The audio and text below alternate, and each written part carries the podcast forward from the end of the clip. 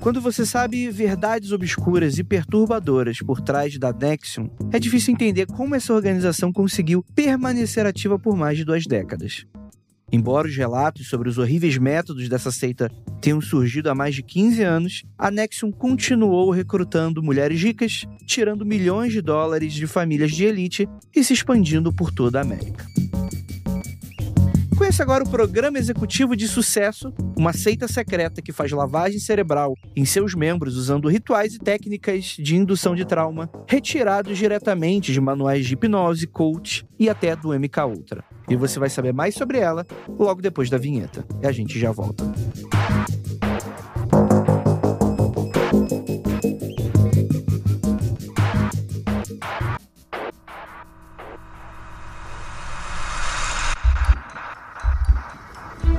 Nada de errado com seu áudio.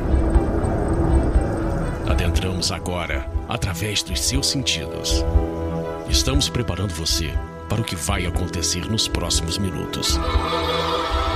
Além do que conhece por tempo e espaço, o contato com algo além.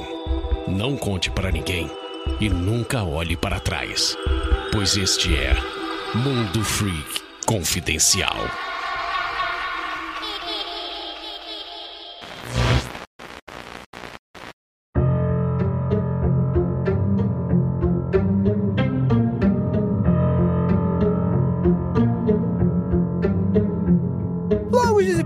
Noites, queridos ouvintes. Está começando mais um Mundo Freak Confidencial.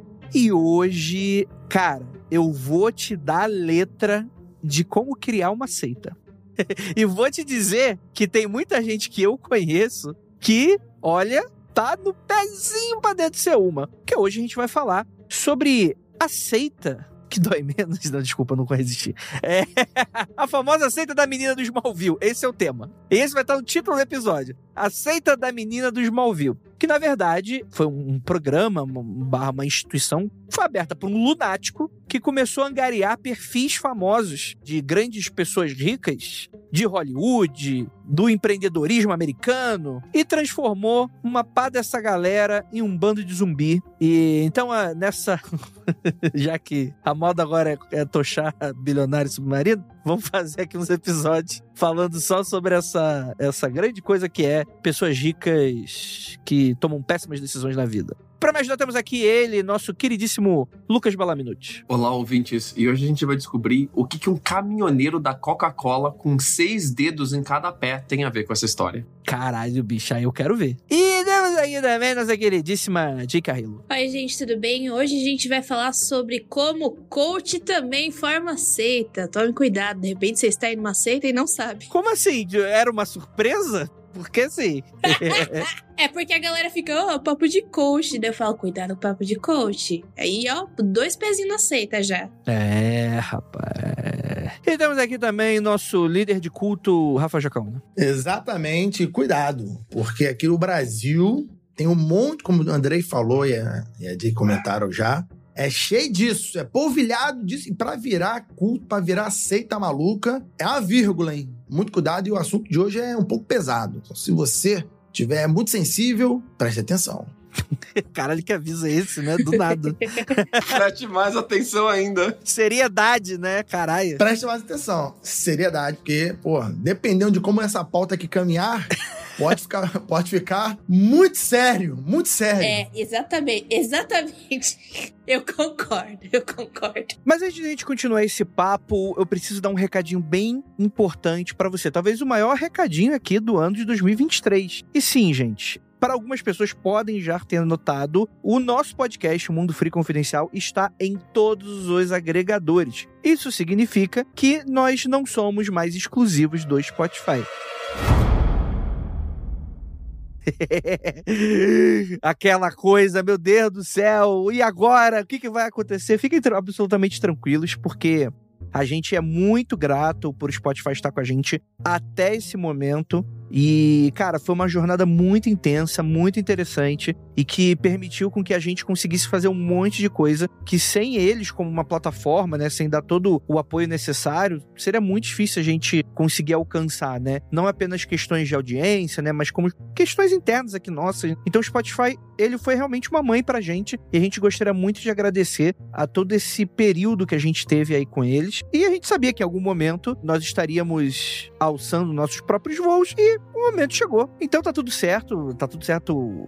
Parece aquela coisa de término de relacionamento. Não, mas não é isso. A gente é realmente muito grato, né? Foi realmente muito importante pra gente. Tá tudo bem, tá tudo certo. E a gente tá encarando esse momento muito como uma oportunidade para novas jornadas e novas aventuras. E eu vou dizer para vocês que isso vai se refletir muito em breve com coisas que a gente vai estar fazendo por aí. Vou ser bem enigmática aqui com vocês, né? Além de evangélica, sou misteriosa. É, gente, seguinte, sigam a gente nas nossas redes sociais, arroba Mundo Freak em todos os lugares, TikTok, Instagram, cara, até no Céu Azul, no Twitter é um pouco diferente, arroba Mundo Underline Freak, que isso aí já mostra a importância de vocês estarem aqui com a gente. Já é uma ajuda pra caramba você estar tá lá seguindo a gente, compartilhando do nosso conteúdo, curtindo, dando retweet, compartilhando nos seus stories do Instagram, republicando no TikTok. Essa força que vocês dão pra gente é sempre muito, muito importante e representa demais pra gente. E é claro, do que mais do que nunca, já que a gente saiu do ninho, também é importante lembrar que a gente tem a nossa plataforma de financiamento coletivo, o Apoia-se. Lá no apoia.se barra confidencial, com um mínimo de 10 reais você já ajuda a gente pra caramba. Eu tava conversando com a Ira, inclusive, que eu acho que a gente pode aproveitar essa oportunidade, o ensejo, e talvez reformular um pouco a nossa plataforma de financiamento coletivo, tentar fazer de uma maneira que a gente consiga unir melhor e mais ainda essa comunidade e tal, porque a gente meio que encarou como, ah, a galera meio que ajuda a gente, né? E bem ou mal como a gente tá produzindo tanta coisa, né? Foi criminologia, foi meia-noite com, foi um monte de coisa que tá acontecendo, né? A gente acabou deixando um pouco de lado essa coisa das gravações, né? Da, da transmissão das gravações, por exemplo. Então a gente talvez retorne com algumas recompensas que possam ser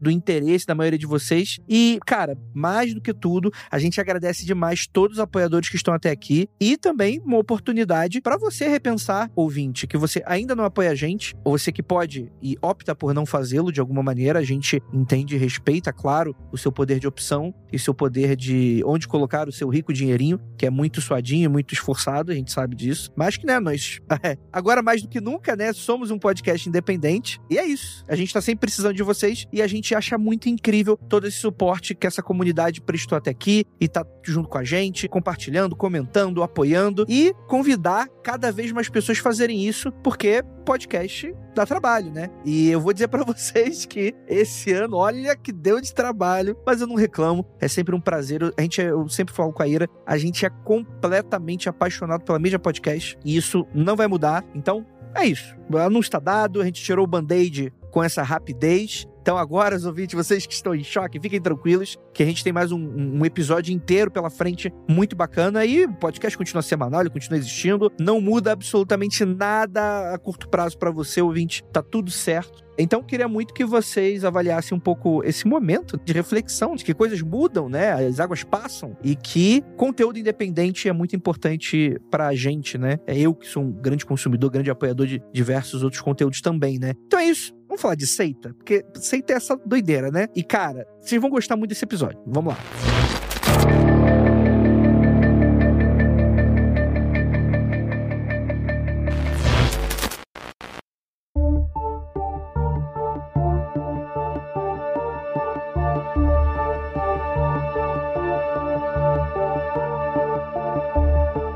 elaborar, porque às vezes o ouvinte está escutando aqui agora, ele não faz ideia do que a gente está falando. Que patavinas é essa de seita da menina do Smallville? Não vamos colocar os carros na frente dos bois, até porque a menina da seita que fez Smallville só entra depois aqui nessa história. Vamos falar de um cara que ele abre um programa de coaching nos Estados Unidos, um programa para executivos. Sabe aquela coisa, né? A gente, a gente brinca e tal, virou meio que uma brincadeira, coach, isso. Tem consultores, né? Que seria um nome talvez adequado, né? Que são sérios, que fazem um trabalho sério, etc e tal. E tem 95% do restante que querem tirar o seu dinheiro através de coisas muito, né, problemáticas ou questionáveis, mas que infelizmente, por falta de, de atenção, talvez, né? Ou porque simplesmente eu também não vou aqui culpar a vítima, né? Tem a questão de, de serem pessoas muito malandras. Rapaz, isso lá nos anos 2000, a gente teve aquela aquela onda gigantesca, né, de livros de autoajuda. E isso pega todo o contexto também, né? Tudo que era de autoajuda, livros de autoajuda venderam bilhões Sim. na- ali no início dos anos 2000 e tal. E esse camarada aí, o coach, ele vai vir com muito forte nessa autoajuda, no melhoramento pessoal e todas essas coisas do tipo. Antes da Nexium chegar a ter tráfico de influência, tráfico sexual internacional, coerção de menores para atividades sexuais com cultista e mais uma porrada de bizarrices, ela era uma parada muito simples. Ela era só um esquema de pirâmide. E para entender como Keith Raniere vai transformar um esquema de pirâmide e uma seita de níveis internacionais com um budget, num orçamento mega milionário, a gente tem que entender um pouquinho melhor da vida dele. Posso dar a ficha dele? Por favor.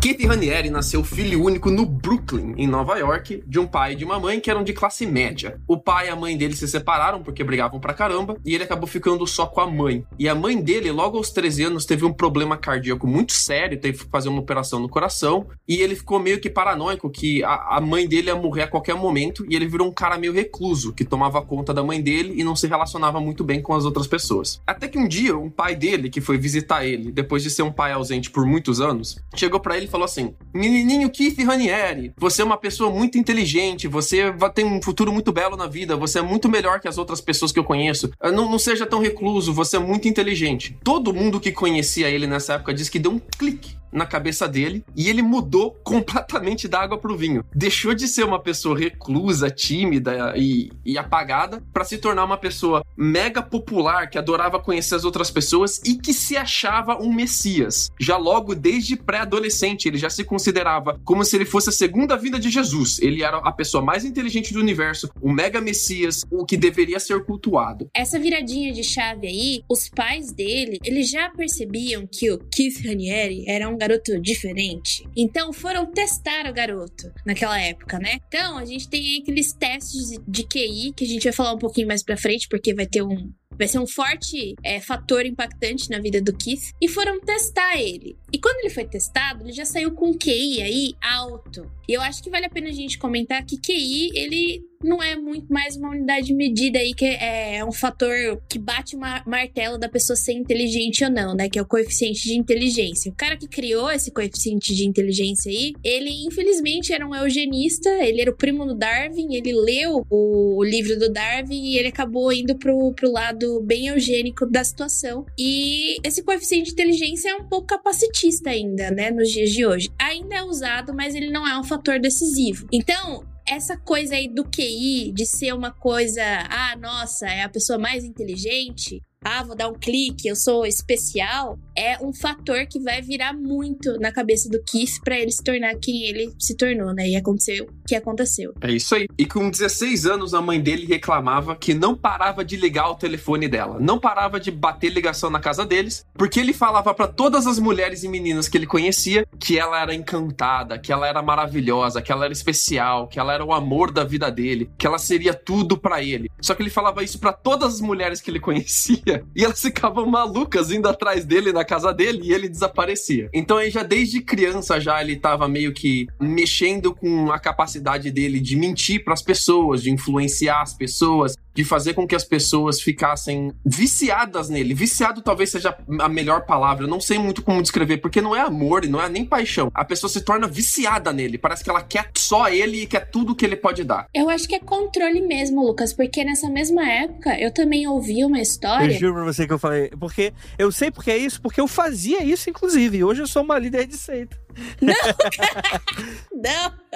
É, criminologia tá aí pra dizer isso. Brincadeira. É, ele tinha uma coleguinha de sala que ela, é, uma vez, tipo, confidenciou um segredo da irmã dela pra ele. E falou o segredo lá. Só que daí, ele começou a manipular essa garota. Toda hora que, tipo, ele olhava pra ela ou ela olhava pra ele, ela ficava assim, eu sei do seu segredo. Que filha da puta. O que você acharia se sua mãe soubesse que você contou esse segredo pra outra pessoa? Esse termo aí que ficou conhecido como garrafas de veneno. Veneno. Ele usou o termo garrafas de veneno. É como se eu tivesse uma garrafa de veneno e eu estou pronto para derrubar em cima da sua cabeça. A menina ficou tão paranoica de tipo ele ir lá e contar que ela contou o segredo da irmã pra mãe, que ela mesma foi lá contar pra mãe, tipo, olha, é o seguinte, aconteceu isso, isso e isso, tipo, de tanta pressão. Então ele gostava de controlar as pessoas. Isso já mostra aí o traço narcisista desse cara já na adolescência, entendeu? Nisso aí que tu falou, mostra de onde veio das práticas que vamos ver mais tarde no programa. Né? Isso. Uhum. Então ela já, já nasce desse momento aí que o camarada já cultuava essas ideias de, de controle, de saber segredos das pessoas, de, desse tipo de manipulação. Tem uma referência maluca dele que ele leu o livro A Segunda Fundação do Isaac Asimov.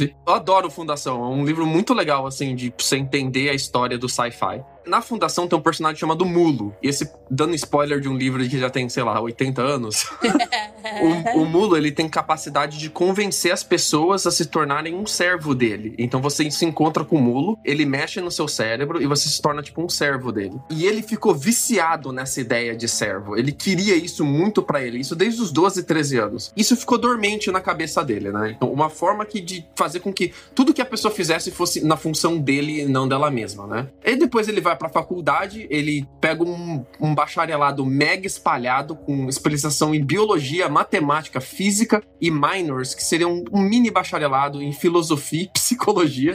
então ele, ele tá tirando para todo lado, né? Ele não tinha um trabalho legal, então ele foi pra Politécnica, e na Politécnica ele mal passou na Politécnica, mas ele passou com a nota mínima, assim, bem baixa mesmo, e ele foi trabalhar como se fosse um programador, um analista de sistemas, em uma época que, em 88, isso ainda era uma coisa mais novidade, assim, né? Não era que nem hoje que tem analista de sistema e programador em tudo quanto é canto. E foi aí que ele entra pra Mega Society. A Mega Society é uma revista onde você fazia um teste que era baseado no teste de QI, mas ele era um pouco diferente, e você tirava uma nota de 0 a 1 milhão. E se você passasse de 1 milhão, você entrava para um grupo de superdotados, uma associação de superdotados, Ai. onde só mini gênios poderiam entrar para essa associação. E é engraçado porque se você olha para as perguntas que, que, tinha na época, provavelmente todos os ouvintes aqui iam passar com a nota de um milhão para entrar na, como mini gênios. a sacada da revista é muito inteligente porque é um teste difícil o suficiente para você, classe média, se sentir desafiado, mas é um, é um teste que ele, ele é fácil o suficiente para que muita gente passe e eles ganhem muito dinheiro com a inscrição para associação. Então os caras estavam vendendo vale associação, inscrição de associação, rodado para entre aspas, de pessoas geniais entrarem nessa associação. E eu acho que nessa época ele já tava testando a água, assim, sabe quando você coloca o dedinho na piscina para ver se tá frio ou tá quente? Para entender como funciona essa parada de associação, de sociedades, como você faz com que as pessoas queiram entrar para sua sociedade, a sua associação, sem você ficar caçando elas. Como você oferece algo que faça elas virem atrás de você e não você ir atrás de caçar elas, né? É tanto que ele vira o homem mais esperto do mundo com QI maior do que Einstein. Então, tipo, as pessoas elas vão. Exato, porque quando ele faz esse teste aí, ele entra pro QI de 178. É alto pra caralho. É, só que daí, e o Einstein, ele é, supostamente dizem que o QI dele era de 160. E ele chega a entrar pro Guinness Book da Austrália com a pessoa de maior QI já existente no mundo. E por algum motivo ele consegue alterar o número do QI para 240. Então ele vai virar a pessoa, tipo, o merchan dele é eu sou a pessoa mais esperta do mundo. Óbvio que você vai querer falar comigo, porque eu sou muito esperta, eu posso te ajudar. Então isso vai virar o merchan dele. Quando a, o Lucas falar, ah, eu já tô testando o que, que dá para ver, o que, que dá para fazer, é basicamente isso que ele tá fazendo, né? Ele tá, tipo, testando quais são as, os limites que ele pode chegar e o que ele pode ganhar com isso. Um abraço pro Roger do Ultraje Rigor. Eita! De graça! Vamos definir uma coisa bem clara aqui. QI, gente. Teste de QI é algo extremamente defasado. É que eu entendo que essa, essa mítica ela vem muito do. É, é a construção do pai emocionado. tu dá aquela ali pro teu filho esquisitinho que o pessoal fala que é super inteligente, mas que depois vai fazer uma faculdade e vai ganhar pouco, como todos nós. É, fui eu, ó. Eu aí, ó. É, então aí, ó. Uh! Terminou fazendo true crime no mundo freak. É isso aí. Seu filho tem QI alto, é isso aí que vai acontecer com ele. Né? Mas, mas eu acho que tem muito dessa construção, né? Porque esse cara, esse Kate. Não é Kate Richards, não, é esse Kate Ranieri aqui. É, Keith. É foda falar o nome dele. Keith. é que eu acho que esse Kate Ranieri, ele tem muito uma cara de criança complexada, seja lá por qualquer trauma que aconteceu na vida dele, seja, a separação dos pais, seja alguma coisa, que cria é- essa casca na pessoa de, de narcisismo muito maluco, né? E aí eu queria me direcionar novamente pro ouvinte que tá escutando isso agora, você ouvinte, Júlia, tô falando com você, Roberto, Thiago, Lucas, leque de 90 tem muitos Lucas aí, você, Rafael, você que tem síndrome do impostor, você escuta as histórias dessas, você não acredita. Mas o que, que o marketing pessoal faz com as pessoas? Onde que esse maluco chegou sendo um medíocre? Um cara, inclusive, abaixo do medíocre, né? Porque o cara tinha dificuldade pra passar nota abaixo do medíocre, né? A média tá lá pra ser a média, né? Então fica aí, aí a, a dica de coach do Andrei pra você, né? Não precisa entrar na minha seita, no meu culto. Fique à vontade aí. Só isso que eu queria falar. Esse lance do QI, ele é muito glorificado também por causa da cultura pop. Pô, como que se mede qual é o herói mais inteligente da Marvel? Ah, é o que tem um QI maior. É. Ah, o Homem-Aranha tem o QI tal, o Tony Stark tem o QI não sei o quê, mas o mais inteligente é o fulano de tal que tem um QI de não sei quanto. Então, isso também a sociedade reforça. Esse- essa sociedade de números que gosta de medir o tamanho das pessoas por alguma métrica, o QI essa, cai como uma luva para medir essa inteligência. Então, E ele tem esse ar de científico, né? sim. Não é mais do que isso. Por que, que eu só vejo homem medindo QI? Porque essa porra tem ar de medição de pau nesse caralho. Tu não vê mina perdendo tempo com essas merda, não. Tipo, ah, eu tenho QI de XYZ. Meu que é 17,8 centímetros, André. Eu, tá mentindo aí. eu comparo muito QI com o IMC, tá? Porque também é uma medida, tipo, quem construiu a unidade de medida do IMC foi um astrônomo, cara. Um astrônomo. tá? Então isso já diz muita coisa.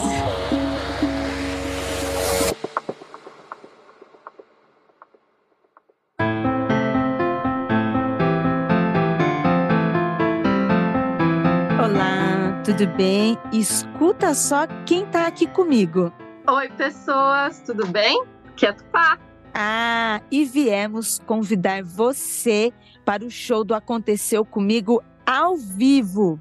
Comigo e com a Tupá. Ha, muito mais legal. Ó, gente, vai ser dia 26 de agosto, sábado, às 20 horas, em São Paulo, no Teatro Nossa Merda. Vocês não ouviram errado, o nome do teatro é Nossa Merda. Vem, gente. É isso aí. Venha se divertir em uma noite muito legal de relatos, mistérios e bate-papo com a Tupá. Comigo, com o Andrei, com a Jay e com todo mundo que estiver lá. Corre, que os ingressos estão esgotando. Acesse o Simpla e garanta o seu. E venha me dar um abraço. Vamos se esmagar, tirar foto, essas coisas legais. Vem, gente.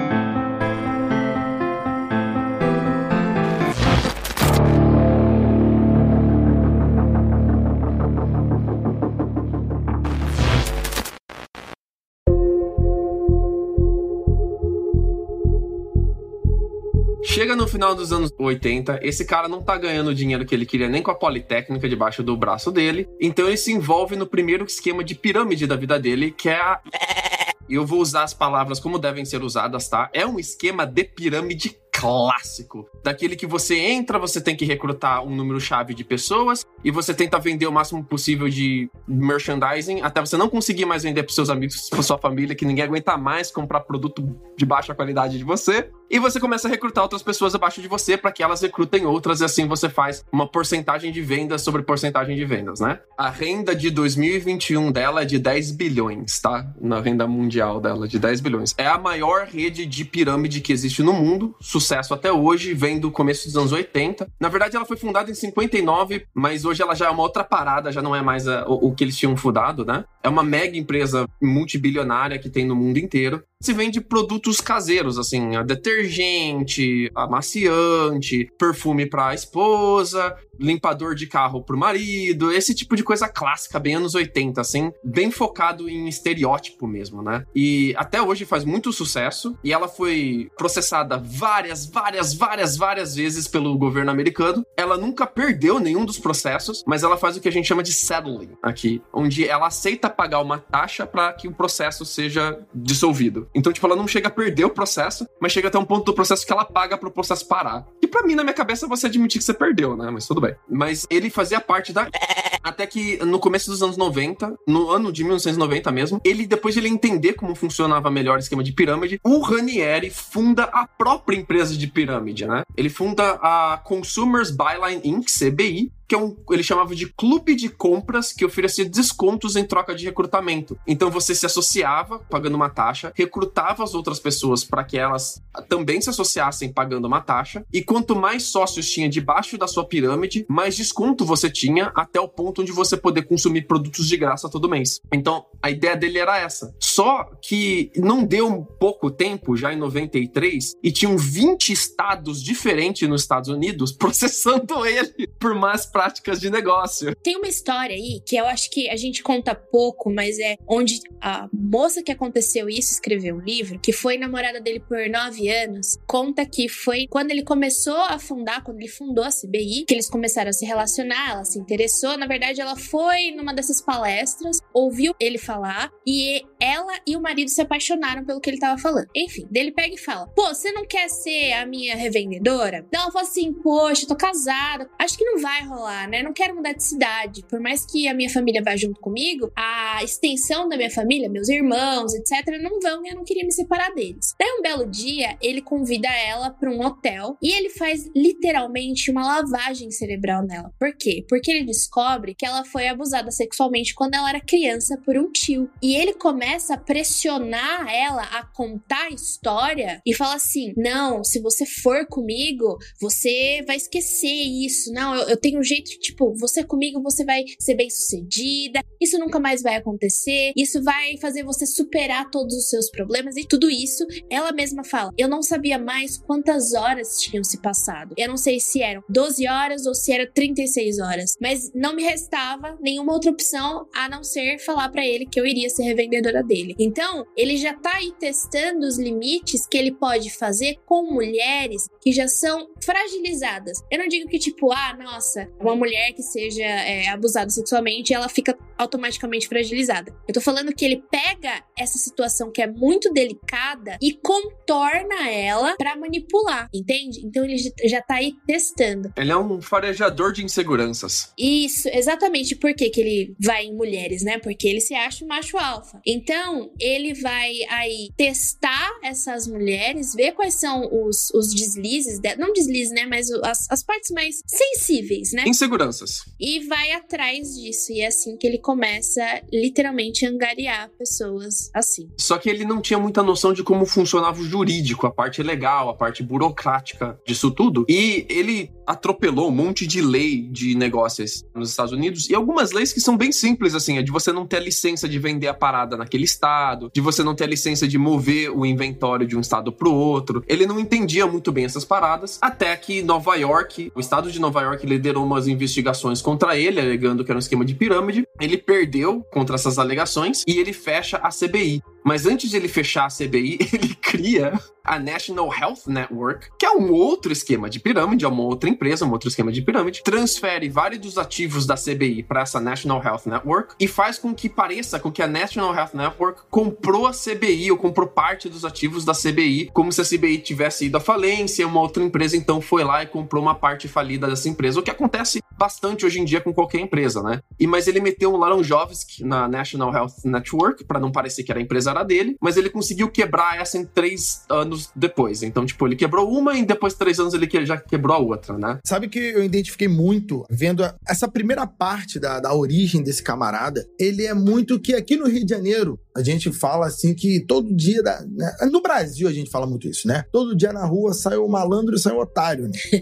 e esse cara aí é o que você falou, ele é um farejador de pessoas vulneráveis. E quando a pessoa não está vulnerável, ele as torna vulneráveis com a presença, com o papinho, e ele fica cansando as pessoas. Então, é, é, gente aqui no Brasil conhece muita gente assim, muita, muita empresa assim de esquema de pirâmide. Eu acho que impressionante ele fazer tanta merda, tanta gente não ter tomado um tiro. mas, enfim. Eu conheço um maluco aqui nos Estados Unidos que tá na empresa número 13 dele já, mas vamos embora. Você sendo esperto e não sendo pego pelo imposto de renda, você tá safo.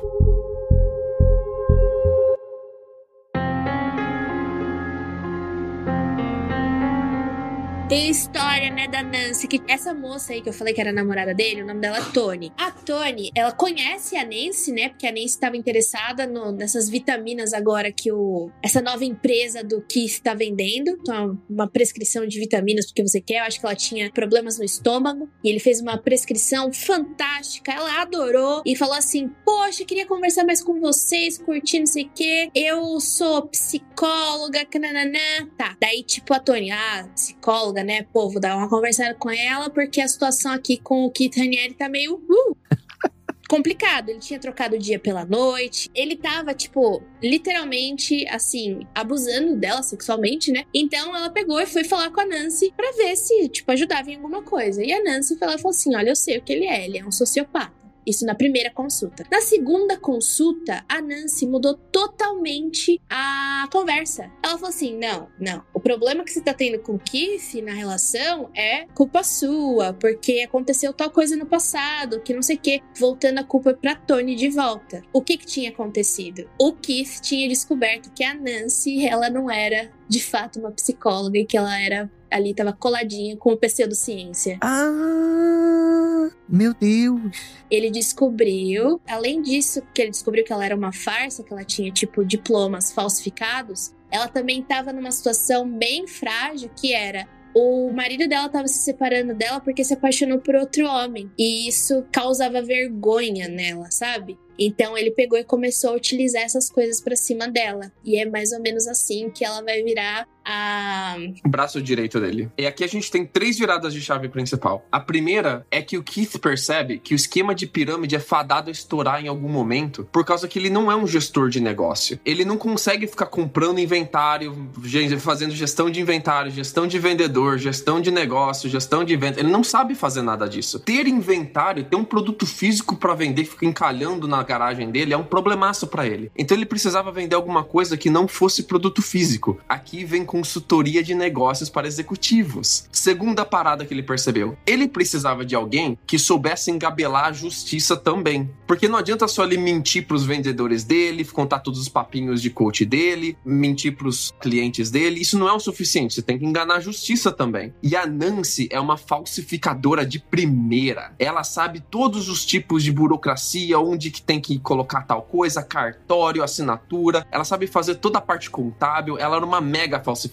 E ela era uma falsificadora já fazia um tempo, porque ela atuava como psicóloga já fazia, tipo, quase acho que uma meia década, pelo menos. E ela nunca tinha, nunca estudou psicologia, sacou? Ela só lia do, do, na parada do jeito que ela aprendia. Caralho, mano. Que doideira. E aqui tem a terceira parada maluca que ele percebeu um negócio foda. Isso que ele chamava de, de poison pills ou de poison bottles, né? Tinha que se, ser parte do modelo de negócio dele. Pra pessoa virar cliente dele, ele tinha que descobrir o podre da pessoa e usar o podre da pessoa como chantagem e parte da tortura emocional primeiro, que depois virava tortura física, que ele fazia em cima dos clientes pros clientes virarem vendedores, sacou? Então ele adotou essa parada de poison pill que ele fez com a Nancy para fazer com todo mundo depois. Que é a história da menininha lá na escola dele, lembra? Ele descobriu o segredo e ficou ameaçando ela depois. É isso que ele vai fazer. É a mesma história. É a mesma história. É a mesma história. E aqui, junto com a Nancy. Cara, é muito foda esse cara. Ele é muito doido. Muito foda no sentido de, de evil, tá? No sentido de o cara é o capeta. é, o, é o capeta, cara. Esse cara é o capeta. Não, esse cara é muito foda. Queria ser muito igual a ele. É um gênio. A ideia geral é que ele chega a criar essa Executive Success Programs ESP, né, em 1998, que oferece cursos de workshop, coach. Galera, sabe aquilo que a gente tira sarro do coaching, que virou meme de, de, de rede social, essas paradas? Cara, é justamente isso. E eu acho que o Lucas acerta brilhantemente, que é oferecer cursos de produtos que não existem. Inclusive, diria eu, adicionaria que também não, não faz muito sentido. Às vezes pega um ou outro, sei lá, o cara tá tão na merda que às vezes dá até um up na pessoa, né? Mas, no geral, são paradas que realmente não tem muito embasamento na realidade. É aquela coisa, ah, grita aí, galera, vocês são machos de verdade, né? Tem um exemplo bom que é eles começam a dar curso para artistas, tipo, ah, a gente tem um curso aqui que vai melhorar seu desempenho como ator, atriz, e você vai ser bem sucedido a partir de agora. E, tipo, o cara nunca nem mexeu com televisão, teatro, nada disso. A ideia geral é que ele utilizaria PNL, né, programação neurolinguística, também algumas questões de hipnose. Então, eles se cercaram disso de alguma maneira para colocar isso tecnicamente dentro do processo, dentro dessas aulas e dentro dessa, dessas questões todas. E aí o que, que acontece? A ESP começa a angariar muita gente grande lá nos Estados Unidos, grandes empresários, né? Então a gente tem, por exemplo, Sir Richard Branson, né, magnata empresário bilionário, Sheila Johnson, que é cofundadora da Black Entertainment Television, a Antônia C. Novelo, ex-cirurgiã norte-americana, o Stephen Cooper, diretor-presidente interino da Enron. Enron é aquela que é, é a Ambev lá fora, né? É, Lucas. Não, não, não. Peraí, peraí. Não, a Arrow, se eu não me engano, te faliu, deu aquele escândalo Isso. de falência. Tá. E te- teve aquele filme do, do Jim Carrey que deu uma zoada nisso aí e tal. Caralho. Específico. Vamos rebobinar um pouquinho pra vocês terem uma ideia do nível das pessoas que ele pegou com os cursos dele. Hum. Vamos começar primeiro com a Sheila Johnson. Deixa eu só adicionar uma coisa para as pessoas, mais uma vez, prestarem atenção que quando alguém abre a boca para dizer que as pessoas mais lentinhas, com QI baixo, QI de 60, são vulneráveis a golpes, a não sei o quê, isso não tem nada a ver, Nada a ver. tá? Isso não tem nada a ver. Essas pessoas aí, muito ricas, muito formadas em faculdade, muito chamadas pra- por todos, é reconhecidas como pessoas muito inteligentes, afinal são presidentes de empresas, são não sei o quê, e estão aí, ó, estão aí envolvidas. É que inteligência é diferente de senso crítico. Ou Não importa se você é inteligente, você pode ser muito inteligente, mas senso crítico. Tá, mas o que que é inteligência também, né? Isso é um, é um senso comum, né? Muito vago, né? Exatamente. É o que eu não. é- inteligência é o que eu não tenho. Deixa eu falar da Sheila Johnson.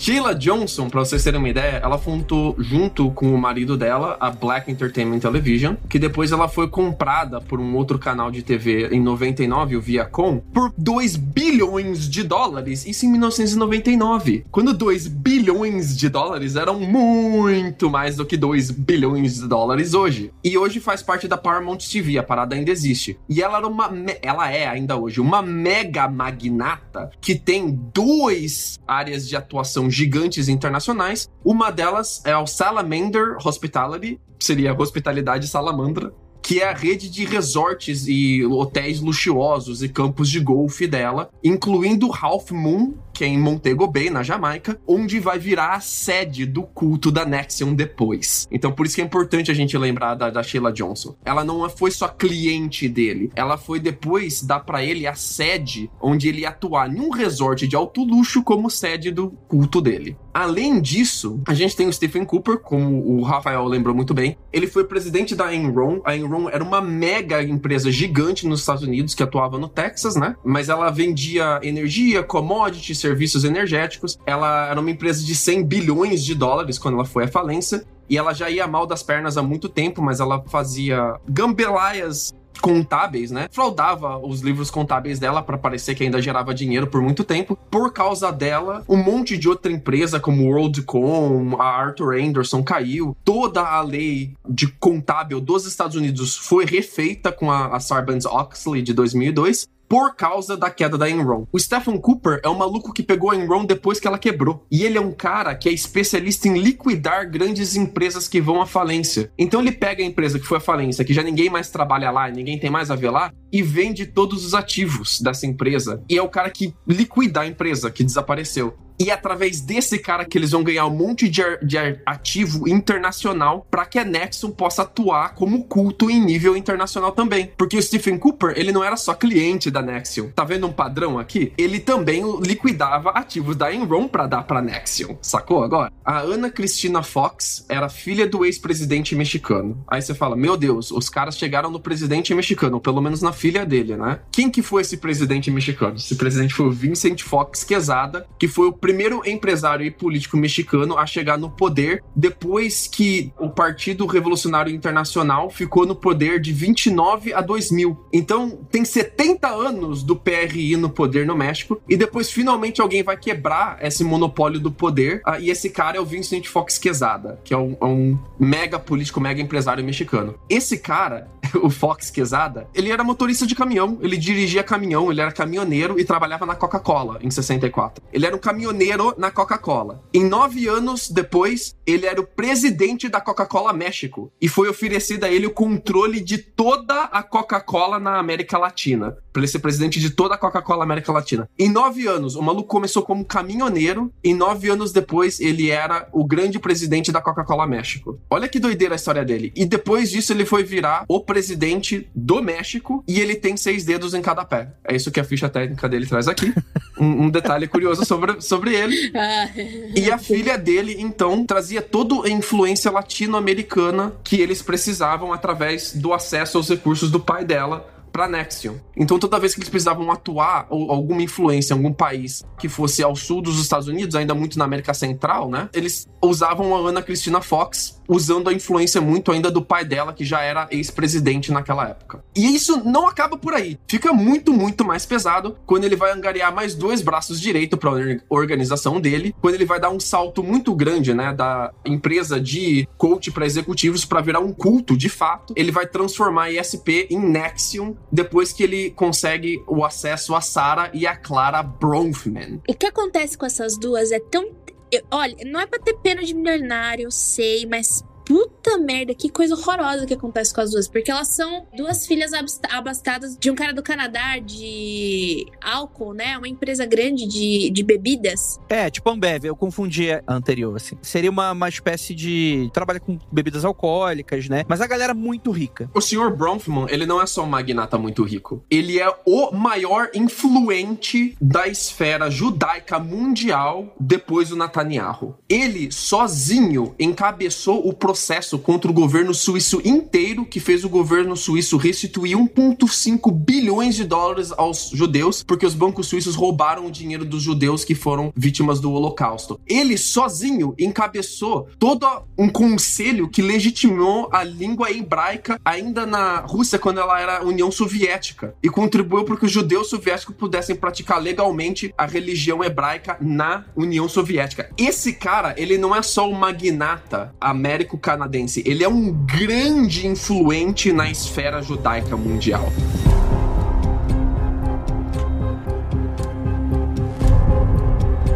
Deixa eu recapitular, porque talvez o ouvinte esteja um pouco perdido. Isso que a gente tá falando aqui, desses caras serem muito ricos, incrivelmente poderosos e tal, eles estavam envolvidos com esse camarada da seita? É, é isso? Eles caíram? Ainda não. Não. No caso da Sheila Johnson, sim. Que a Sheila Johnson da Black Entertainment Television, que tem a Salamander Hospitality, ela sim. Ela pessoalmente. No caso dos outros, da filha do presidente mexicano e da Sarah e da Clara Bonfman, ele vai nas filhas dos caras. Sacou? Hum.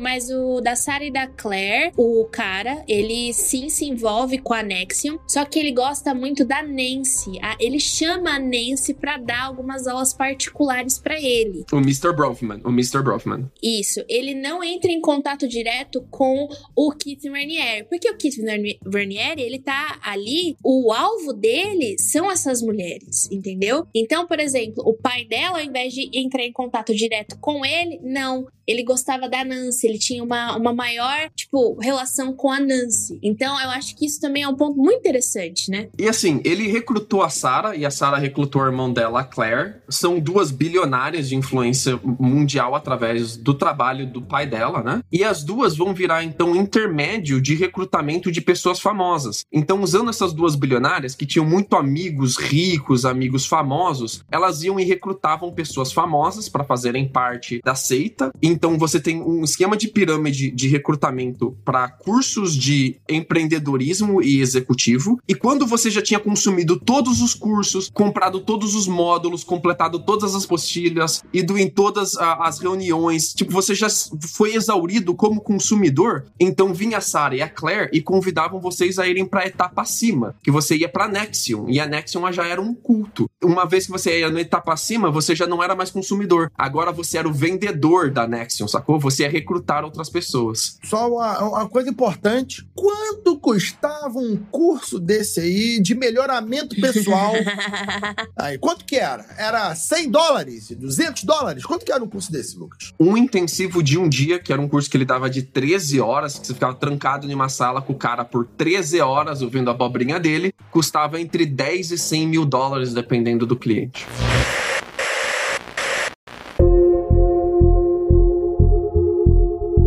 Os alunos pagam até 10 mil dólares por cinco dias de palestras e sondagens emocionais intensas, em sessões diárias de 13 horas. Eles tiram seus sapatos para a aula, aprendem apertos de mão obscuros e usam cintas coloridas patenteadas. Quando um estudante de nível superior entra na sala, eles devem ficar de pé para mostrar respeito. Eles são ensinados a se curvar uns aos outros e ao vanguarda. Alguns ex-clientes dizem que o viram cumprimentar cada mulher com um beijo na boca, embora Ranieri negue isso.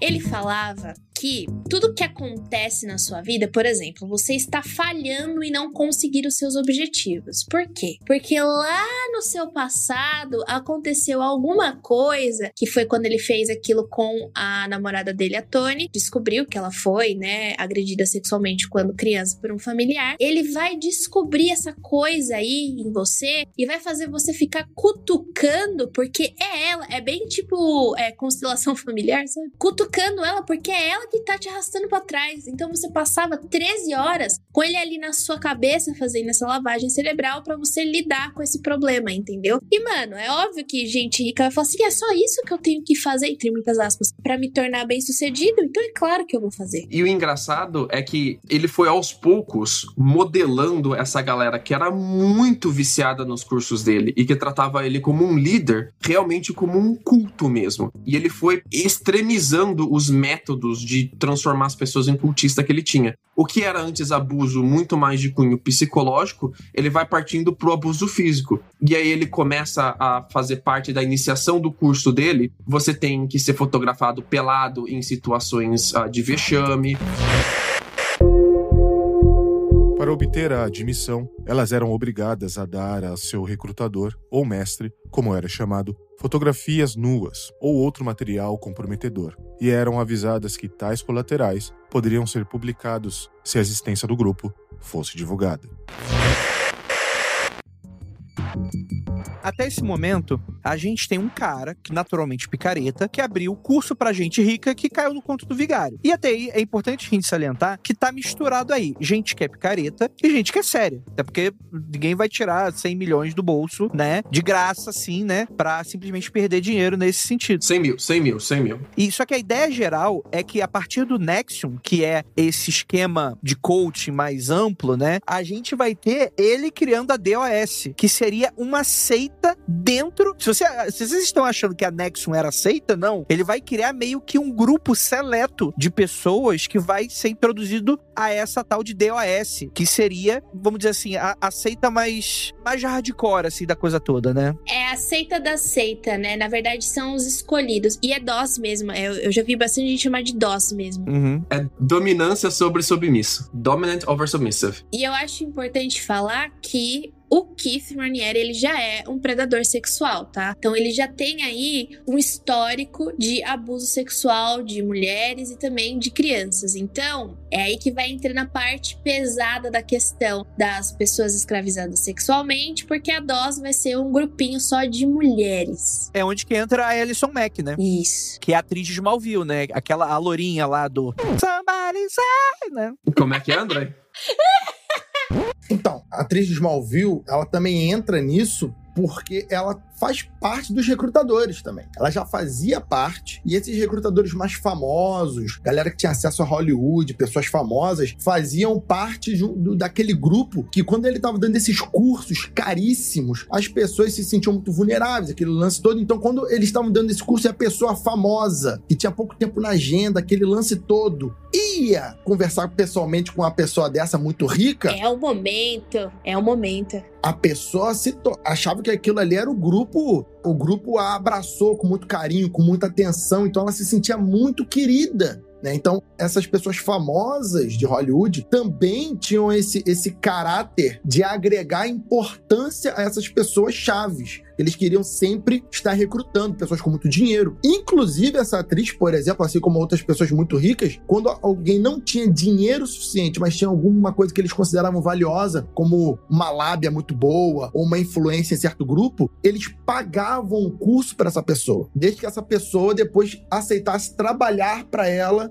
né, fazer favores para elas de graça e tal. E eles tinham todo um discurso de não existe vítimas, você não pode se vitimar, não, não, não aceite ser vítima da sociedade, porque não existe isso. Tinha muito desse, desse ataque psicológico das pessoas, e isso é muito forte em todo mundo que está fazendo o curso. Esses cursos eram cursos que manipulavam as pessoas psicologicamente 10 horas seguidas, 13 horas seguidas, 14 horas seguidas. Era uma lavagem cerebral. Esse negócio que o, que o Rafa falou da Alison Mack, ela mesma fala que ela calhou dela ir numa dessas palestras e quando Keith soube que ela ia, já falou assim, viu, ó, ó, ó, ó, ela vai estar tá lá, ela é uma pessoa importante. Só que a Alison, ela não tinha, tipo, uma autoestima assim, uh, ela tava sofrendo com a pressão de Hollywood mesmo, né? Então, quando convidaram ela para ir conhecer o Keith, ela se sentiu importante. Ela mesma fala, tipo, olha, ai, nossa, eles queriam, queria que eu conhecesse o dono do, do negócio. Eu vou. Então, isso já dá aquela esperança, né? Ai, eu tô numa situação tão chata e alguém está me, me, me vendo, eu estou sendo vista. Aí o ouvinte pode estar se perguntando, tá, André, mas eu ainda não me convenci. Por que, que essa galera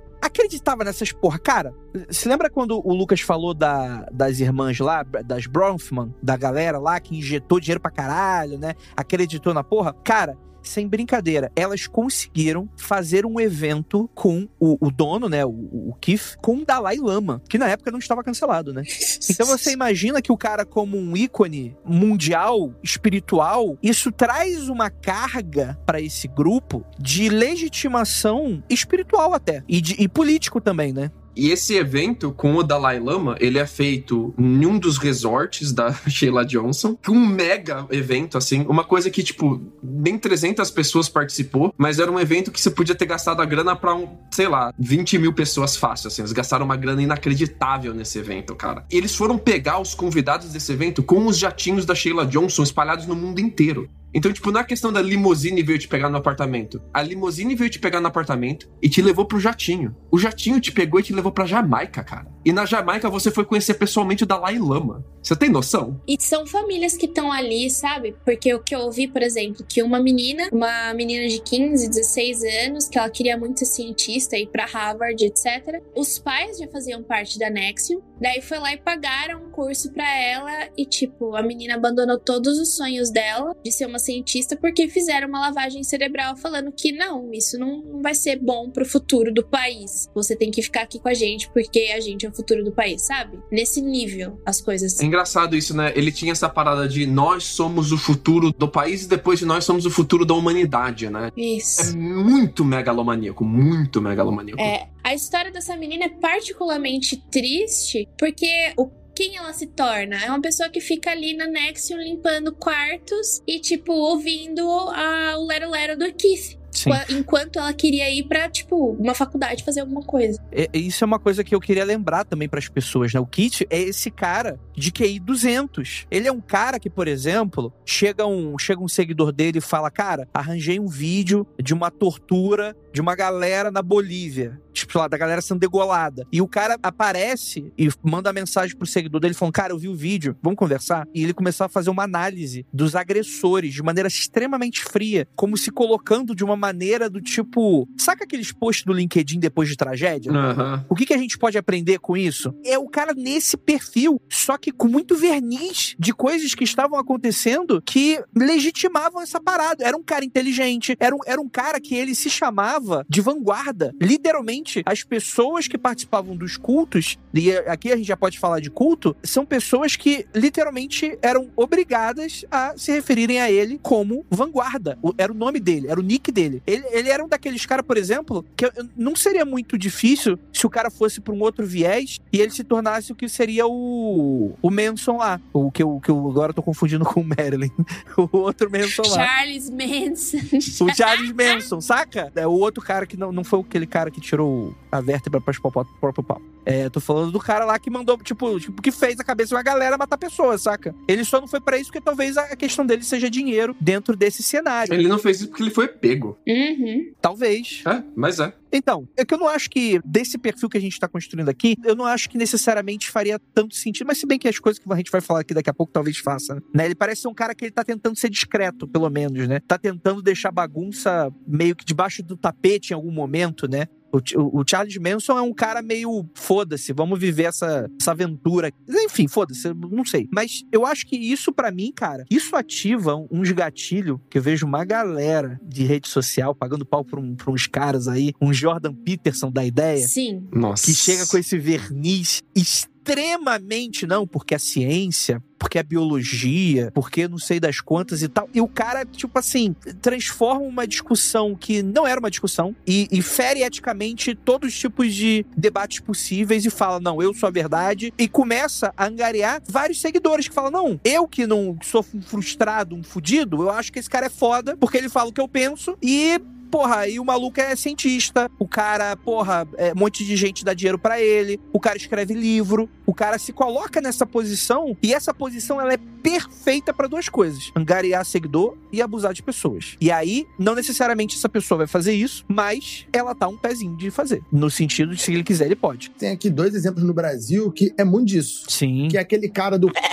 Que recentemente uma pessoa morreu porque ele dobrou a maratona que tinha que correr. Esse tipo de coisa, esse tipo de, de tática usada em treinamento militar, por exemplo, que o cara usa é para correr e para no final da corrida poder dar aquele discurso motivacional e todo mundo ficar achando ele incrível. Esse, esse camarada aqui do, do, do culto também fazia isso. Ele fazia eventos de uma semana e deixava todo mundo cansado, empolgado. Chegava no sétimo dia, ele fazia um mega discurso para ganhar mais dinheiro. E aí você tem, por exemplo, aquele outro evangélico aí que recentemente fez aquele discurso que podia matar pessoas LGBTQ, porque Deus não podia, mas as pessoas podiam. Então, esse tipo de pessoa tem muito no Brasil, né? Tem muito no Brasil polvilhado por aí, algo muito menos famoso do que esses dois que eu citei aqui de exemplo, mas esse cara nos Estados Unidos, nos Estados Unidos ele, ele às vezes a gente acha que ele tem uma atração especial por esse tipo de culto, né? É, né? Só lá. É só lá que acontece. Como se aqui também não tivesse tão próximo. Exatamente, não é só nos Estados Unidos, mas nos Estados Unidos isso ganha um vulto que vira documentário, vira filme, vira noticiário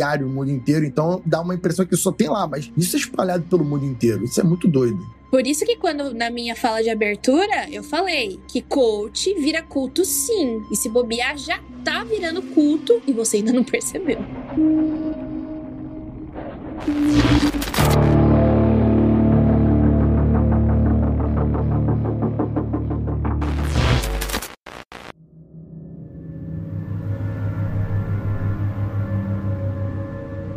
Eu queria trazer um pouco o porquê que ele partiu para agressões físicas e deixou um pouco só o terror psicológico de lado e partiu para a combinação do terror psicológico com o terror físico.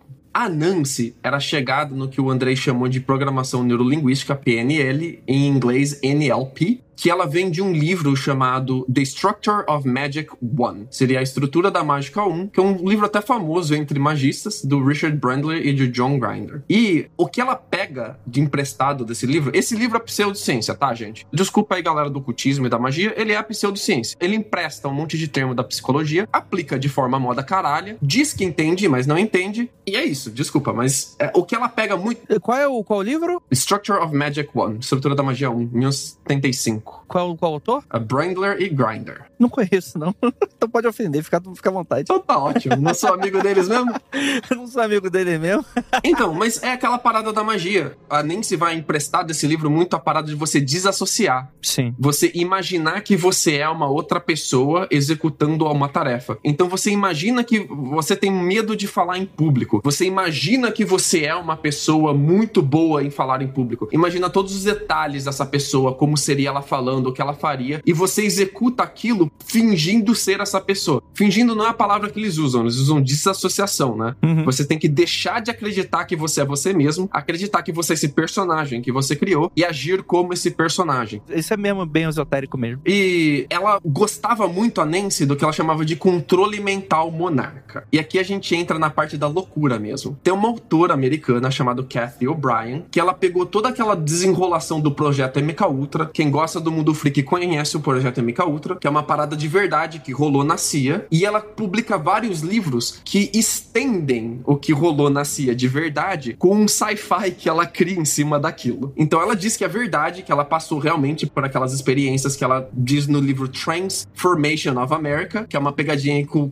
transformação, transformation, ela diz trans, espaço, Formation of America, e é um livro onde ela fala sobre passar por experimentos do MK Ultra, onde ela era torturada, onde ela aprendia técnicas de desassociação, ela aprendia a como ser uma escrava. E ela mistura PNL com isso e diz que na, durante essas torturas que ela sofria no projeto MK Ultra, ela passava por processos onde a mente dela era reprogramada, onde ela esquecia quem ela era e lembrava que ela era uma escrava. E ela agia como uma escrava amando de uma pessoa. E de, de repente o mestre dela estralava os dedos e ela esquecia que ela era uma escrava, apagava tudo o que aconteceu de ser escrava na mente dela e voltava a ser ela mesma. E a Nancy também se baseia muito num livro do Fritz Springmeier, que é o The Illuminati Formula Used to Create an Undetectable Total Mind Controlled Slave, ou a fórmula Illuminati usada para criar um escravo de controle mental indetectável, onde ele corrobora o que a Kathy O'Brien falava e, e explicava melhor como criar um escravo sexual, como criar um escravo totalmente dedicado a você com programa, essa programação mental baseada em PNL. Para não deixar feio para os autores de PNL, do Structure of Magic, eles não têm nada a ver com a Kathy, tá? Eles não têm nada a ver com o culto, eles não têm nada a ver com um escravo sexual. A parada deles é magia, a parada deles é uma coisa muito mais leve totalmente diferente. Mas a Nancy combinou os livros da Kathy PNL, os, o livro do Fritz Springmeier sobre Illuminati, sobre ter escravos, que é uma ficção que já existia, e ela criou a própria técnica dela de criar escravos para o culto através de punição sexual pública. Então ela fazia sessões onde ela reunia os membros do culto e rolava abusos de todos os tipos, de cunho sexual, de humilhação, tudo filmado, tudo fotografado tá? E usava isso depois como chantagem contra os membros do culto. Se você falar, dedurar o culto, trazer pra polícia, trazer pra mídia isso, eu vou soltar suas fitas, vou soltar as gravações, as suas fotos com você sendo abusado e abusando os outros, né? Porque, tipo, se você só é abusado, você é vítima. Mas a partir do momento que você tem a pessoa abusando outros também, você pode fazer com que ela pareça que ela não é vítima, né? Como ela é abusador também. Essa chantagem aí foi usada bastante na DOS. Eles tinham fotos dessas mulheres em situações, né, vulneráveis. E elas também eram marcadas, tipo, marcadas que nem marcam boi e vaca. Marcadas a ferro. É, marcadas a ferro, a caneta, né? Aquela caneta que é tipo bisturi, com as iniciais do Keith Raniere ou da Alison Mack.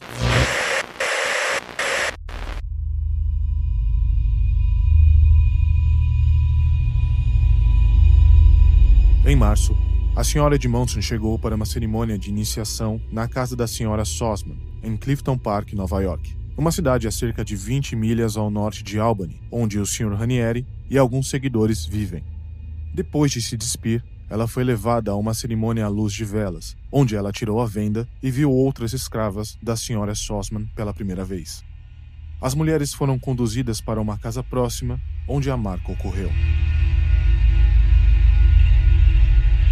Uma doutora procedeu a usar um dispositivo de cauterização para marcar um símbolo de duas polegadas um pouco abaixo do quadril de cada mulher. Um procedimento que levou de 20 a 30 minutos. Durante horas, gritos abafados e o cheiro de tecido queimado encheram a sala. Chorei o tempo todo, lembrou a senhora Edmondson. Eu dissociei do meu corpo.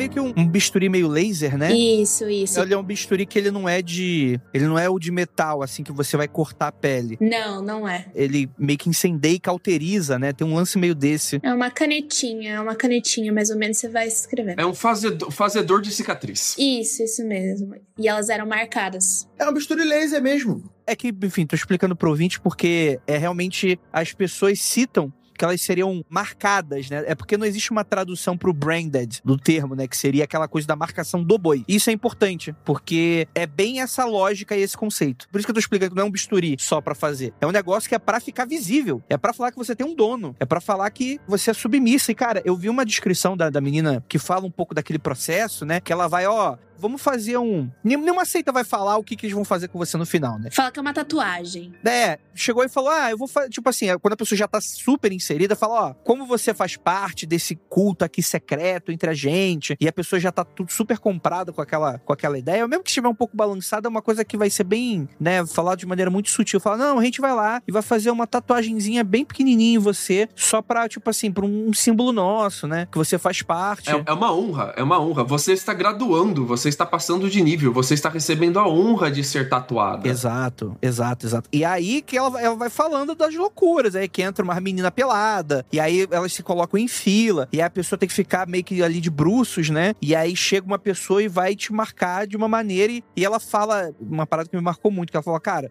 foi uma noite, tipo assim, que eu, que eu escuto até hoje, tipo assim, grito de dor e o cheiro de, de carne queimada, da cauterização, assim. Então, uma parada extremamente intensa, uma violência completamente é, é absurda, né? Brutal. É um negócio muito violento, né? E fora que essas meninas, elas mantinham relações sexuais com o Keith, e o Keith, como o Lucas comentou mais pra frente, ele gostava de um certo estilo de mulheres. E essas mulheres passaram a consumir uma dieta de apenas 500 calorias por dia. Puta que pariu. Pra poder manter aquela, aquela silhueta cadavérica mesmo. Tem uma descrição que falam as cabeças dessas mulheres começavam a ficar tão grande em seus corpos, né? Porque começa a ficar murcho, mirradinho, que dava para perceber que você já estava tendo relações sexuais com o Keith, porque era esse tipo de mulher que ficava com ele. Então ele tá literalmente controlando 100% a vida dessas mulheres. E uma outra parada que ele fazia que, assim, pelo menos me marcou muito, assim, que é quando eu parei de ler as paradas mais específicas que ele fazia, era fazer compilados de 13 a 15 horas de vídeos de violência, de morte, esquartejamento, pessoas sendo mutiladas. Ficção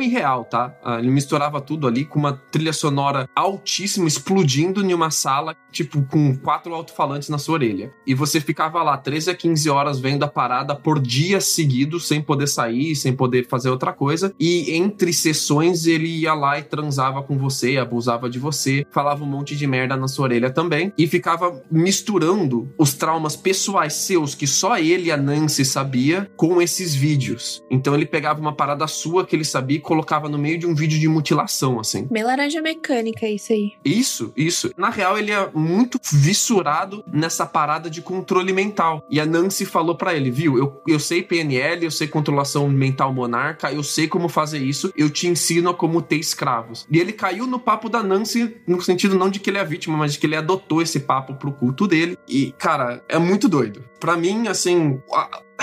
Eu parei ali de ler, tá? Ali é onde eu falei: chega, eu não quero mais saber do que esse cara fazia, eu quero saber o quanto ele se fudeu depois.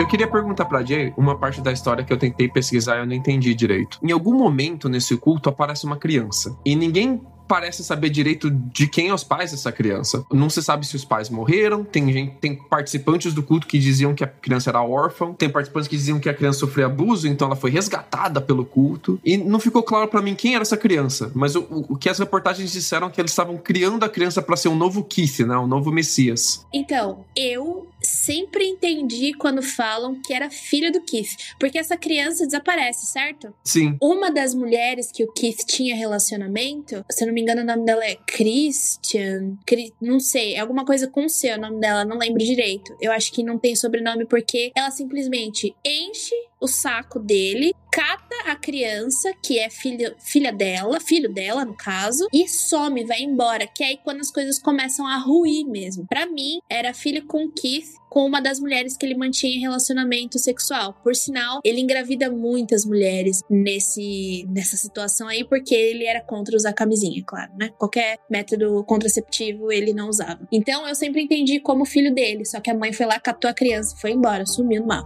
Entendi. Doideira! Até 2020, teve uma suspensão do julgamento dos casos por causa da Covid, certo? Então ficou em aberto. Eu sei que a Alison Mack pagou fiança e voltou para ser mantida em cárcere dentro da casa dos pais. A Nancy também, acho que pagou fiança e voltou. Ele não conseguiu pagar fiança. E eu acho que ele levou 125 anos de prisão. Caralho! prisão perpétua. Agora, né? Muita gente foi lá contar. Quando foi, ele foi julgado, a Tony, que foi a primeira namorada dele, que largou tudo, marido e filhos, pra ir pra primeira empresa dele, ela tava lá e também tinha uma moça que fazia parte da DOS. E ela contou tudo o que acontecia dentro da DOS. A Alison Mack, ela não conta o que aconteceu, porque ela era tipo o braço direito também do, do Keith, né? Ela era abusadora também. É, ela era. Diziam que ela era uma pessoa longe do Keith e perto do Keith, ela era uma pessoa, tipo, extremamente violenta e manipuladora. Então ela não conta o que acontecia nos encontros da DOS, mas ela pede desculpas pelo que causou. É, enfim, chover molhado, né? Mas essa outra moça que eu... tem muita gente envolvida, eu não consigo lembrar todos os nomes, mas essa moça, ela foi lá, sentou e contou tudo que acontecia na DOS. Então, tipo, não teve como. Ele foi acusado por extorsão, por tráfico sexual, por, enfim, foram muitas, muitas acusações e ele levou 125 anos. Essa sentença, ela é recente e eu não tenho certeza se ele já foi indiciado por tudo que ele precisava ser indiciado. Não foi ainda, não foi. Então, Parte do rolê é que o tráfico de sexual dele era internacional e precisava de Isso. documentação internacional, então demora muito pra esse tipo de sentença. E tinha um problema também de tráfico de sexual de influência. Ele alugava as escravas sexuais dele com troca de influência pra pra pessoas ricas e famosas que a gente não sabe quem são. Então os investigadores eles queriam pegar essas pessoas ricas e famosas que faziam sexo com as escravas sexuais dele em troca de influência e dinheiro e não conseguiram pegar essa galera, especialmente porque tinha de menor envolvido, tá, gente? Então ti- ti- tinha, tinha mulheres que eram crianças ainda. Essa história que você tá me falando, Lucas, que tipo demorou, você comentou, né, que tinha gente do México envolvido. Eu me lembrei da história de uma garota que também era menor. Ela se chamava Daniela e ela foi mantida em cárcere. Tipo, a porta não estava trancada nem nada, mas ela foi mantida em cárcere pelos próprios pais que faziam parte da Nexium. A história é: o Keith queria manter relações sexuais com ela. Ela era, tipo, menor ainda. E ela não queria. E o Keith inventou que ela estava apaixonada por outra pessoa e que por isso ela deveria ser punida. Então, tipo, a família que fazia parte da, da Nexion era pai, mãe, ela e a irmã. Enfim, ela passou em cárcere privado por dois anos. Finalmente, ela encheu o saco, meteu o pé daquela, daquele quartinho que ela tava e foi encarar ele. Ele saiu correndo com medo dela, como se ela fosse uma espécie de monstro. Ela falou assim: que palhaçada é essa? Quando viram que ela tinha saído do quarto, a família era mexicana, cataram ela e levaram pra fronteira e largaram ela lá. E é isso. E ela, tipo, saiu da Nexium, mas que ela conta que foi uma situação muito agridoce, porque a irmãzinha, que provavelmente era uma irmã mais nova, ainda tava lá, né, com ele. Então é esse tipo de coisa que acontecia dentro da Nexium e com pessoas de outras nacionalidades. Tem uma parada que eles encontraram muito documento e dinheiro de outros países, né? Muito dinheiro mexicano e muito dinheiro russo. Só na casa da Nancy tinha mais de um milhão lá guardado em caixa de sapato, debaixo do, do, do travesseiro. Em tudo quanto é canto da casa dela tinha dinheiro ensacolado. E tinha muito, muita grana russa, cara. E por que que eles tinham grana russa, maluco? Se o foco deles era nos Estados Unidos, sacou? Da onde que veio todo esse dinheiro russo? E a ideia é que eles estavam fazendo tráfico de meninas pra Rússia. Eles estavam vendendo meninas ou alugando meninas pra magnatas russos. Lucas, é uma pergunta aí: como é que dribla o imposto de renda? que isso, do nada. Vamos cometer aqui um pequeno. Caralho. Delito. A sacada da Nancy ela é muito inteligente, porque a Nancy ela vai vender esses cursos que são produtos que não existem. Então você não tem inventário para fazer a traqueagem desses cursos. Como é que você vai traquear quantas pessoas que foram nesse curso? O cara que vendeu o curso pode falar para você que 10 pessoas compareceram ao curso ou que 100 pessoas compareceram ao curso. Sabe, é muito difícil você desprovar que essa pessoa não vendeu quanto ela vendeu mais do que ela vendeu ou vendeu menos do que ela vendeu. Então vendendo um produto que é propriedade intelectual, que não é um produto físico, é muito mais fácil de você você fazer lavagem de dinheiro, emitir nota fria, colocar as coisas em nome de laranja e tal. Você fala que tem cinco pessoas a mais que fizeram o curso que não fizeram. E como é que você vai comprovar que essas pessoas não existem? É. E uma outra parada que eles faziam muito era venda ou troca de propriedade por propriedade intelectual. Então, eles faziam muita patente desses cursos e, e desses métodos que eles inventavam e patenteava tudo. Isso serviam para dois motivos. Primeiro, se você fosse parte do curso e você tentasse falar pra mídia que você tava. como é que o curso curso funcionava, eles iam no tribunal te processar por quebrar patente, sacou? Porque quando você é um vendedor do curso, você assina dizendo que você não pode quebrar patente, você não pode divulgar como funciona o curso. É, é o ganha-pão deles. E servia também para é, eles fazerem essas trocas e, e, driblando o imposto de renda. Então, como é que eles ganharam um, um avião, um jatinho da Sheila Johnson? Ah, eles não pagaram por esse jatinho, eles trocaram em um esquema onde eles deram 2 milhões em, em propriedade intelectual para Sheila Johnson Johnson e a Sheila Johnson deu um jatinho de um milhão para eles. Estou inventando um número aqui, gente. Não sei quanto custa um jatinho. Por eles terem feito essa troca com perda, eles não têm que pagar imposto, sacou? Porque eles teoricamente perderam dinheiro, perderam valor nessa troca. Caralho, é. Olha, eu nunca desafiaria um contador a falar dos esquemas, porque ele consegue falar do esquema, cara. Assim, não, não, não é tão simples, tá, galera? Não é tão simples. Não vá tentar fazer isso, que vai dar ruim para você. É, sem falar que isso é legislação americana, né? Você vai tentar aplicar aqui no Brasil, você vai tomar no cu, né? Porra. ah, mas dá, aqui no Brasil tem muitos métodos de lavar dinheiro. É palestra, é vender móveis, é loja de roupa que nunca, nunca ninguém entra. Igreja. É, religião, igreja, né? Então, pô, ah, tá muito mais aqui. Aqui a gente tá muito mais avançado porque a fiscalização é, não é tão boa assim. Gente, eu queria dar uma notícia para vocês. Eu vou dar um curso. O que é engraçado no caso dele é que as maracutais que eles faziam não eram muito bem feitas, não, tá? A Nancy, ela era uma picareta, mas ela era uma picareta de, tipo, fazer fluxo de caixa da sala de psicologia que ela mantinha quando ela fingia ser psicóloga, sacou? Ela não, não, não tava no porte de, de fazer esses esquemas mega internacionais. Ela não tinha essa capacidade toda. Então, foi fácil, assim, teoricamente, para os Estados Unidos derrubar e, e fazer todo o rastreamento da grana deles, assim. O que me impressiona muito nesse caso a quantidade de rico famoso que a gente não tem informação. Era para ter um monte de nome de rico e famoso de político que não tá aqui nessa pauta. Por que, que a gente não tem o nome dessa galera, maluco? Ah, por que será? Fica aí a dúvida. Fica aí a dúvida. Fica aí a dúvida. É isso, gente. Não, não caiam em papinho. Essa é a lição que temos para hoje. A Nancy pegou 42 meses e foi liberada mais cedo. Olha que, que bonito. É, eles pegaram umas penas. Ah, o único, graças a Deus, que pegou uma pena mais pesada foi o Keith.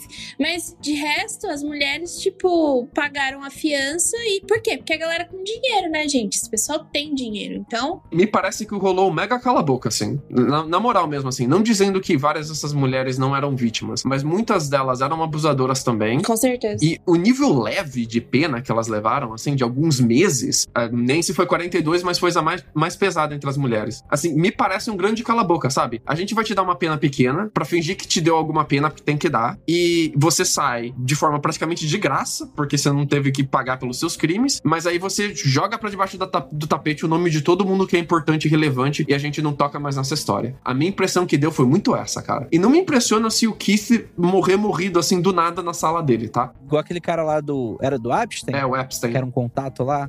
É. é que morreu na prisão, escorregou na banana, com três tiros nas costas. É, não me impressiona se, se, o Keith morrer de Epstein, tá? Se ele for de Epstein. Epstein, o nome dele. Epstein. Epstein é foda. Epstein. É Epstein. é, galera. Saiba que quer aplicar golpe? Seja rico. Ser pobre com a gente, aí você tá fudido. Não tem as costas quentes? É isso aí. Aqui no Brasil é a mesma coisa.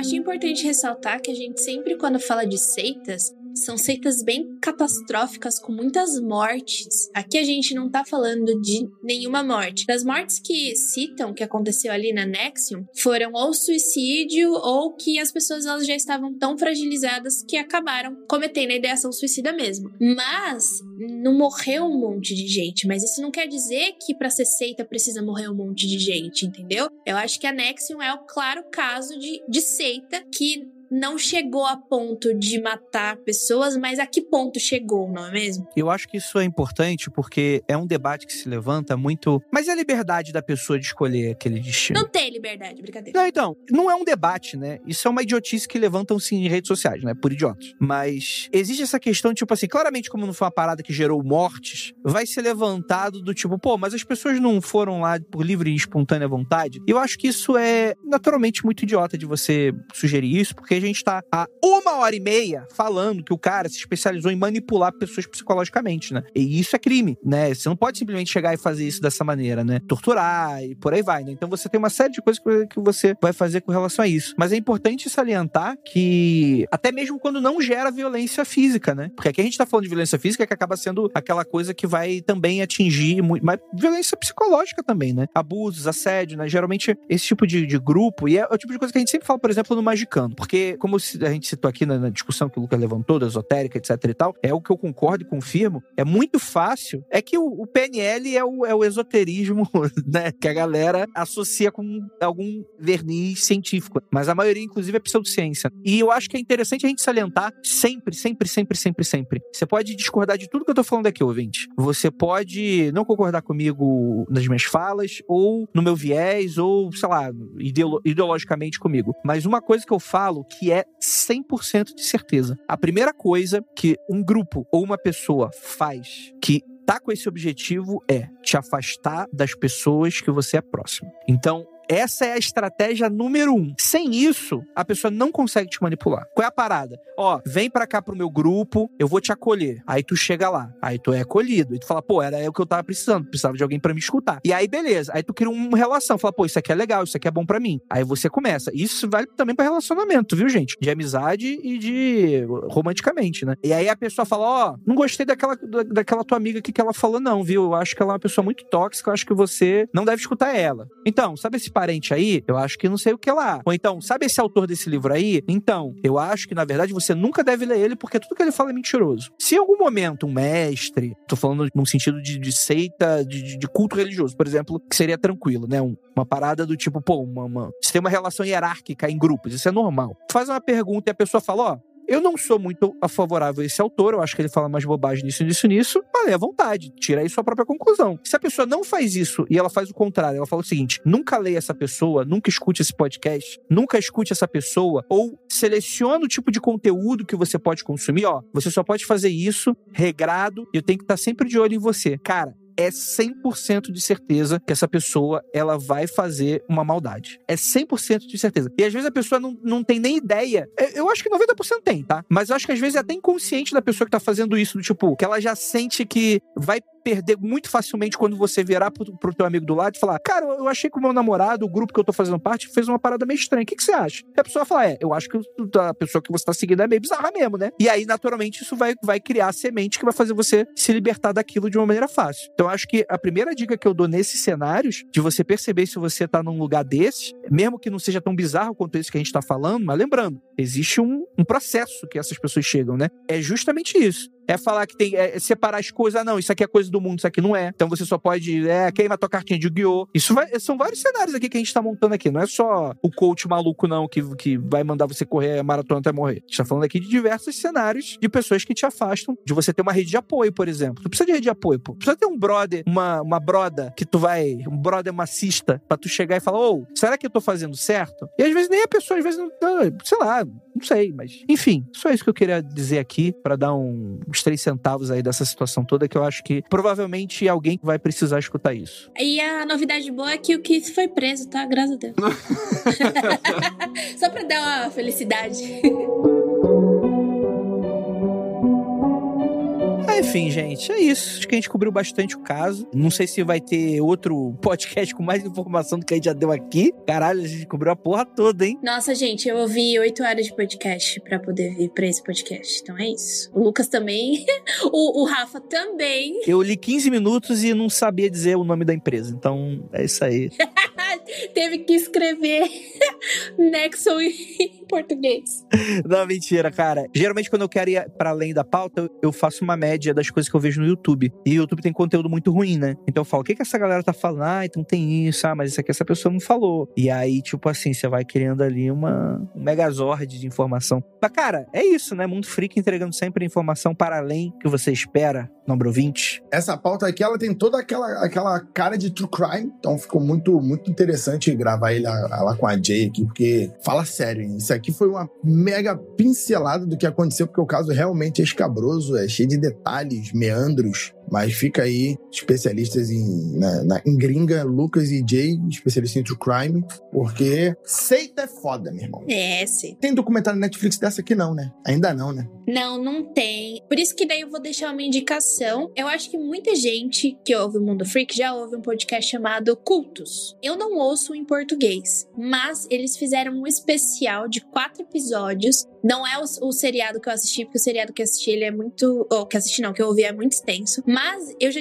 já conhecia essa seita, Nexion, por causa desse podcast Cultos. Tem o em inglês, que é o Cults. Então, esse eles fizeram um especial de quatro partes. É muito bem coberto, a pesquisa é muito boa. Eu gosto da, da pesquisa da Parcast, porque, tipo, é uma pesquisa que você não precisa entrar em tantos detalhes, mas ele consegue cobrir todo o caso. Então, fica aí minha indicação, que foi por lá que eu descobri a Nexion. E fiquei, tipo, nossa, hein? Pesado o bagulho. Boa. Então é isso, vamos cantar pra subir. Muito obrigado para você que ficou até aqui. Vou deixar um questionário aí no Spotify. Que, que, que questionário? Que, qual foi essa pergunta que eu vou deixar aí no Spotify?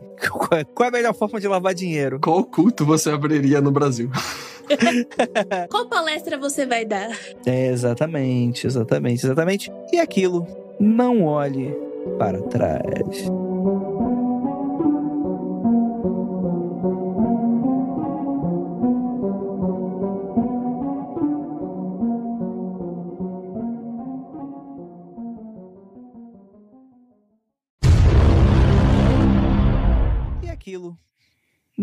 Olhe para trás. Somebody say. Vai, vai que tá os recibos que você sonegou do imposto tudo atrás de você. Meu Deus do céu. Tá o agente fiscal Ai, ali ai. com todos os recibos, nota fria na mão dele. É porque, Ai, porque o que dá cadeia na gringa é só negar imposto, né? Porque É. aí tem várias histórias dessa aí, mas matar, Não mexe com o dar leão. tiro nas pessoas, mas só negar imposto na gringa prende gente de Hollywood, prende mafioso, prende quem nunca foi preso, é foda. Ai. Ai, a gente tá com saudade de gravar com vocês. Quando eu gravava no começo era só o Rafa e o Lucas. Saudades. né? Tem que ser no pique do Hélio Costa, que é o linha original direta, cara. Senão tem que Jesus. ser... Os ex-membros descreveram Ranieri como um homem que manipulava suas adeptas, fazia sexo com elas e estorvava as mulheres a seguir dietas absurdas para alcançar o tipo físico que ele considerava atraente. Isso aí é Gil Gomes. Gil Gomes. Verdade, verdade, parece mesmo. É, Então, Murilo, você vai fazer isso, só que ao contrário, tá bom? Só É que isso. bom.